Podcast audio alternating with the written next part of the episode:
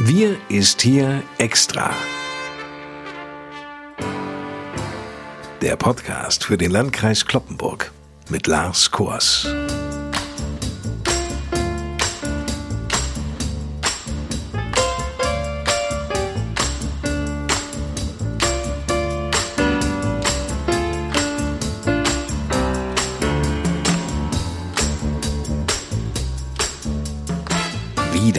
Weiterer Schritt auf dem Weg zur Normalität.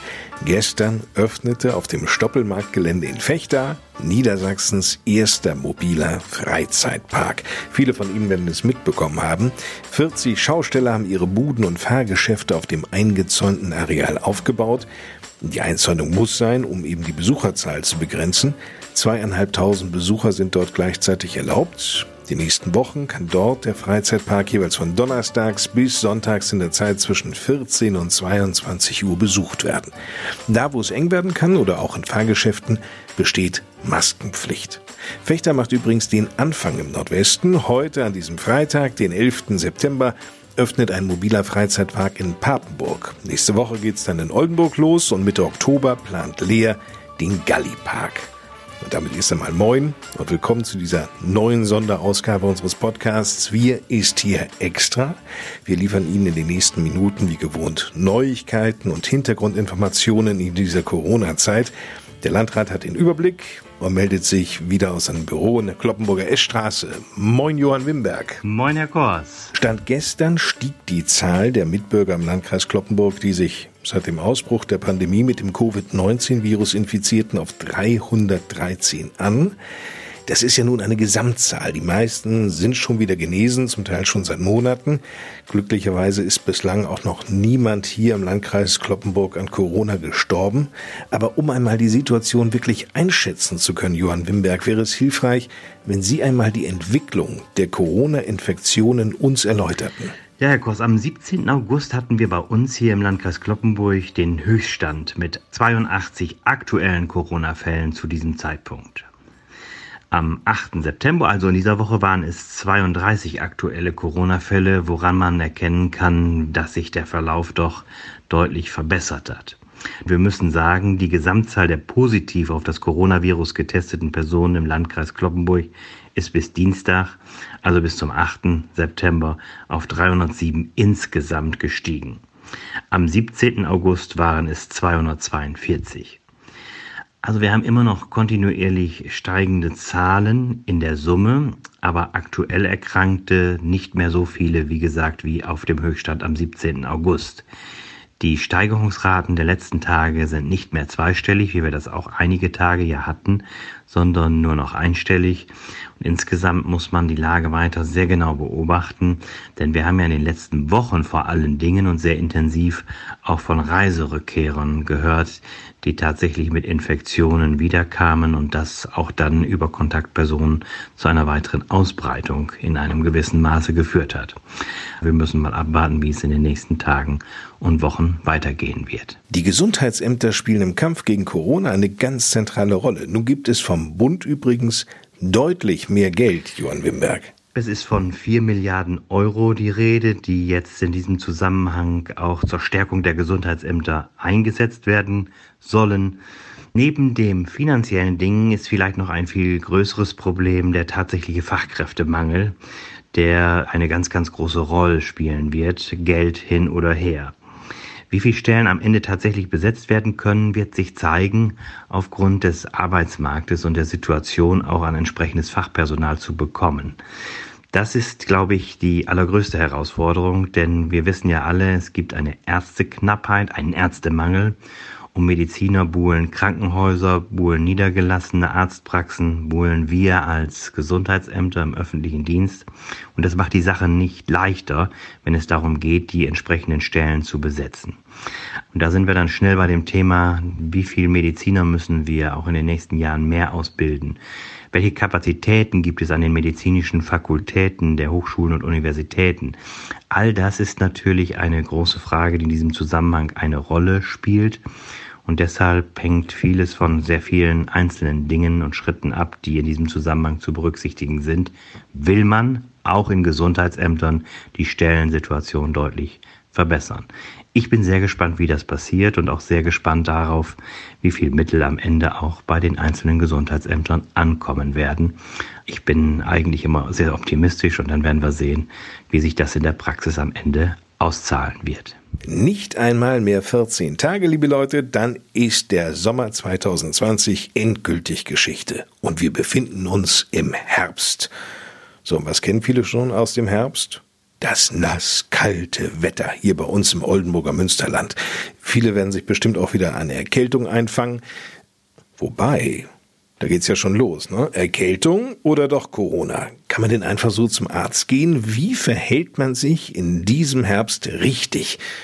Gibt es da so etwas wie eine Faustregel? Ja, Herr Kors. Im Grunde geht es darum, wie kann man sich auch zunächst einmal selbst schützen, was kann man tun. Und da gelten natürlich die sogenannten AHA-Regeln auch für Grippe- und Erkältungskrankheiten. Denn was gegen die Verbreitung von Viren, also Coronaviren, schützt, ist auch nicht schlecht gegen Grippeviren und andere Krankheitserreger. Deshalb Abstand halten, Hygienevorschriften einhalten und Altersmasken benutzen.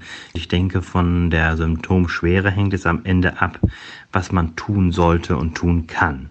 Bei einem banalen Infekt ohne deutliche Beeinträchtigung des Wohlbefindens, zum Beispiel nur bei einem leichten Schnupfen, leichten Husten, kann man sicherlich weiter tätig sein, muss man sich weiter beobachten, kann die Schule besucht werden.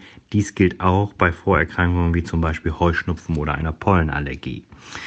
Bei Infekten mit einem ausgeprägten Krankheitswert, zum Beispiel Husten, Halsschmerzen, erhöhte Temperatur vielleicht, muss erstmal die Genesung abgewartet werden. Nach 48 Stunden Symptomfreiheit kann dann, so heißt es, die Schule ohne weiteres wieder und ohne Auflagen besucht werden. Das heißt ohne ärztliches Attest, ohne Testung. Wenn kein wissentlicher Kontakt zu einer bestätigten Covid-19 erkrankten Person bekannt ist. Bei schwerer Symptomatik, zum Beispiel mit äh, Fieber ab 38,5 Grad oder akuten unerwartet aufgetretenen Infekt, insbesondere Atemwegseffekte mit deutlicher Beeinträchtigung des Wohlbefindens oder anhaltendem starken Husten, der nicht durch Vorerkrankung erklärbar ist, sollte ärztliche Hilfe in Anspruch genommen werden. Die Ärztin oder der Arzt wird dann entscheiden, ob gegebenenfalls auch eine Testung auf SARS-CoV-2 durchgeführt werden soll also das sind so die entsprechenden Empfehlungen, wie sie auch vom Niedersächsischen Landesgesundheitsamt herausgegeben werden. Nicht so ganz einfach, ganz klar. Fängt immer mit der Selbstdiagnose und den Beschwerden ab, den Symptomen, die man hat. Und dann muss man am Ende sehen, wie man damit umgeht und wann man den Arzt aufsucht. Das sollte man sicherlich bei jedem kleineren Schnupfen oder kleinen Erkältungskrankheiten zunächst vermeiden. Aber wenn es dann schwerwiegendere Symptome sind, dann muss man am Ende natürlich auch den Hausarzt aufsuchen. Keine Frage. Aber mit den sinkenden Temperaturen verlagert sich das öffentliche Leben ja nun zunehmend in oft schlecht gelüftete Innenräume. Mit der Grippesaison beginnt ein zusätzlicher Stressfaktor für das Gesundheitssystem und hinzu kommen ja noch Testengpässe in Laboren, lückenhafte Kontrolle der Quarantäne, Zweifel an der Warn-App.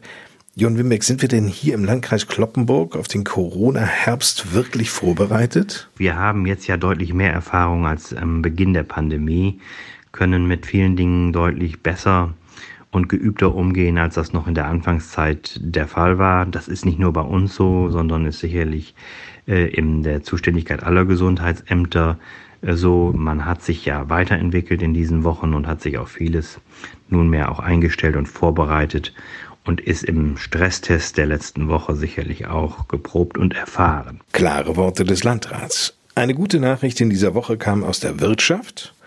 Deutschlands Exporteure arbeiten sich nämlich langsam aus dem Corona-Tief wieder heraus. Im Juli wurden 4,7 Prozent mehr Waren ins Ausland verkauft als im Vormonat.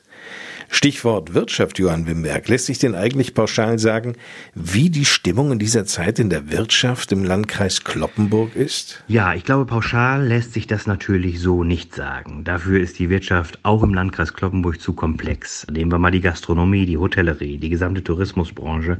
Selbst die Unternehmen der Ernährungswirtschaft haben in Teilen durch den Wegfall aller Großveranstaltungen sogar starke Umsatzrückgänge erfahren, obwohl natürlich im Bereich der Agrar- und Ernährungswirtschaft weiter produziert wurde und der Einzelhandel natürlich durchweg gerade im Lebensmittelbereich nachgefragt hat und die Menschen natürlich bedient hat während der gesamten Corona-Zeit. Aber auch da haben sich durchaus Auswirkungen gezeigt. Negativ betroffen sind mit ganz wenigen Ausnahmen eigentlich alle wirtschaftlichen Akteure. In Zahlen haben wir im Landkreis Kloppenburg einen Anstieg der Arbeitslosigkeit um über 30 Prozent im Vergleich zu Mai 2019 erfahren. Wenngleich das in absoluten Zahlen bei uns noch äh, moderat ist, aber immerhin im Vergleich zum letzten Jahr im Mai doch eine erhebliche Veränderung. Auch bei der Kurzarbeit hat es mit mehr als 1700 Anträgen von Firmen im Landkreis einen sprunghaften Anstieg gegeben. Im Bundesvergleich liegen wir allerdings mit diesen Zahlen noch erheblich positiver als andere Regionen, wie Untersuchungen der Böckler Stiftung zeigen. Und das ist zunächst einmal auch die gute Nachricht. Wir sind durch die Wirtschaftsstruktur, durch die Vielschichtigkeit auch der Unternehmen, die überwiegend aus dem kleinen und mittelständischen Bereich kommen, ganz gut und stabil aufgestellt. Nach Berichten von Unternehmen bewegen sich die Umsatzeinbußen durchschnittlich im zweistelligen Prozentbereich, je nach Branche. Nun geht es zwar durch die Öffnung der Beschränkungen in vielen Bereichen aufwärts und äh, jetzt müssen wir auch mal sehen, wie der erste Lockdown noch seine Spätauswirkungen zeigen wird, beispielsweise durch vielleicht noch bevorstehende Insolvenzen jetzt im Herbst oder Winter, warten wir das mal ab. Also für eine abschließende Prognose, glaube ich, ist es noch deutlich zu früh. Noch ein anderes Wirtschaftsthema. Dieses Mal geht es um Werder Bremen. Bedingt durch Corona muss Werder nämlich in diesem Jahr ein Minus von 30 Millionen Euro irgendwie schultern. Respekt aber vor den Spielern, dem Trainerstab und dem Management. Denn gestern konnte Werders Sportchef Frank Baumann vermelden, dass die Werder-Profis einem Gehaltsverzicht zugestimmt haben. Über den zeitlichen Umfang und die Höhe des Gehaltsverzichts haben alle Seiten Stillschweigen vereinbart, aber immerhin, neben den Profis verzichten auch die Geschäftsführung und das Trainerteam auf Teile des Gehalts. Also ein ganz wichtiges Zeichen in diesen wirtschaftlich prekären Zeiten für den Verein. Nächstes Wochenende wird es dann für Werder wieder richtig ernst, wie auch für 17 andere Erstligamannschaften. Die Fußball-Bundesliga startet in die neue Saison und Werder erwartet zum Saisonauftakt am Osterdeich die Hertha aus Berlin. Und während sich die Bundesliga-Fans noch gedulden müssen, rollt bereits wieder der Ball bei den Amateurvereinen bei uns hier im Landkreis Kloppenburg. Punktspiele sogar vor Zuschauern. Welche Auflagen, Johann Wimberg, müssen denn Vereine dabei erfüllen? Ja, wenn es um Sportveranstaltungen, um Fußballspiele geht, dann ist das geregelt. Bis 50 Personen ist lediglich ein Abstand von 1,5 Metern zu anderen Personen einzuhalten, die nicht dem eigenen Hausstand, einem weiteren Hausstand oder einer Gruppe von nicht mehr als 10 Personen angehören. Etwas anderes wird es ab der Größenordnung ab 50 Personen bis 500 Personen. Dort müssen dann Sitzplätze eingenommen werden, Maßnahmen aufgrund eines Hygienekonzepts getroffen werden und die Kontaktdaten der Zuschauer sind zu erfassen, müssen dokumentiert werden. Die Zahl von 500 zuschauenden Personen darf dabei nicht überschritten werden. Das ist sozusagen die Höchstgrenze, die hier in Niedersachsen gilt und festgelegt ist. Aber da dürfen wenigstens Zuschauer am Spielfeld dran sitzend dabei sein, im Gegensatz zu den Bundesliga-Stadien. Wobei die Bundesliga-Vereine erhalten richtig viel Geld aus den Fernsehübertragungsrechten. Die Amateurvereine hingegen sind auf die Zuschauer natürlich angewiesen. Da zählt zudem jede verkaufte Bratwurst und jedes Pilz. Ja, Herr Koss, ich bin eigentlich ganz froh, dass diese Lockerungen beschlossen wurden. Es ist sicherlich für viele auch so etwas wie eine Sehnsucht, endlich mal Fußball wieder live zu erleben. Und warum das nicht zunächst auch vor der eigenen Haustür beim eigenen Heimatverein im Amateurfußball? Der Sport geht nach meiner Einschätzung auch hier in der Fläche sehr verantwortungsbewusst mit der Pandemie um. Es wird sich so nach unserer ersten Einschätzung an die Hygienekonzepte gehalten und das kann, wie gesagt, am Ende auch dazu beitragen, dass es funktionieren kann. Gefühlt ist durch die Corona-Beschränkungen im Profibereich am Spielfeldrand der Amateurfußballer viel mehr los. Ich glaube, Fußball hat viel auch mit Emotionen, mit Menschen zu tun. Und deshalb ist diese kleine Tür zum Amateurfußball eine Brücke, die vielleicht in späterer Zeit dann auch dazu führt, dass man im größeren Rahmen wieder Fußballstadien öffnen kann. Was den Bundesliga-Fußball angeht, so muss ich sagen, wäre es schon gut, wenn man auch, weil es ja eben Bundesliga ist, auch eine bundeseinheitliche Lösung schafft. Denn da hat es auch immer etwas mit Zuschauerbewegungen im größeren Rahmen zu tun. Und deshalb ist es schon gut, wenn man hier differenziert. Dort der Bundesliga-Fußball und hier der Amateurfußball.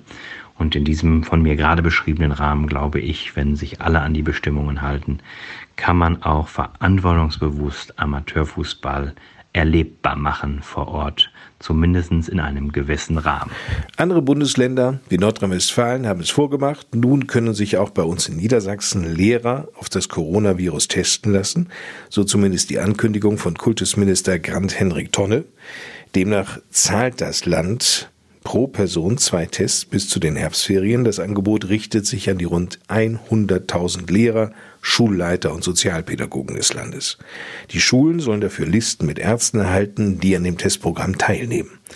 Derzeit sind 24 Schüler und vier Lehrer in Niedersachsen positiv getestet worden, aber angesichts von landesweit mehr als einer Million Schüler ist diese Zahl glücklicherweise überschaubar. Und damit genug für heute. Alle wichtigen Informationen und Entwicklungen zum Thema Corona finden Sie natürlich auch auf der Homepage des Landkreises Kloppenburg unter www.lkclp.de.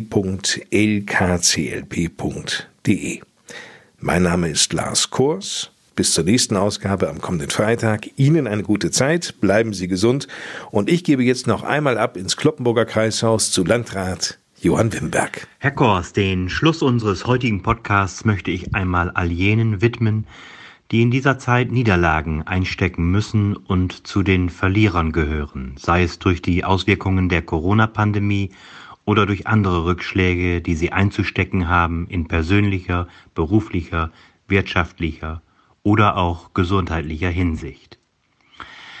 Auch wenn Rückschläge und Niederlagen zum Leben dazugehören mögen, so wünsche ich Ihnen aber, dass Sie diese überwinden und vielleicht sogar gestärkt daraus hervorgehen mögen. Wer nie verliert, hat den Sieg nicht verdient.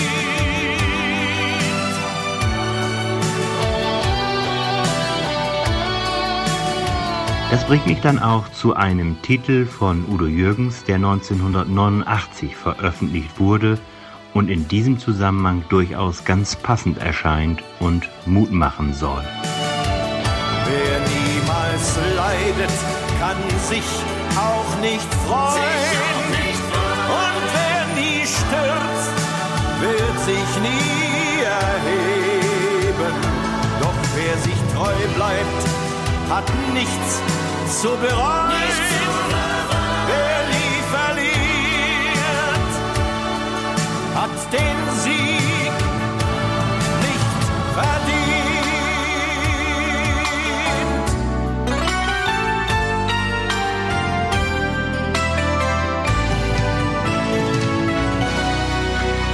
Ja, wer nie verliert, hat den Sieg nicht verdient, so beschreibt es Udo Jürgens in diesem Lied. Vielleicht haben Sie einmal in den nächsten Tagen Zeit und Gelegenheit, den ganzen Titel anzuhören. So oder so wünsche ich Ihnen ein angenehmes und erholsames Wochenende. Wir hören oder sehen uns dann hoffentlich in der nächsten Woche gesund und munter wieder, hier im Podcast, im Oldenburger Münsterland oder wo auch immer. Machen Sie es gut. Bis bald. Ich freue mich drauf. Tschüss.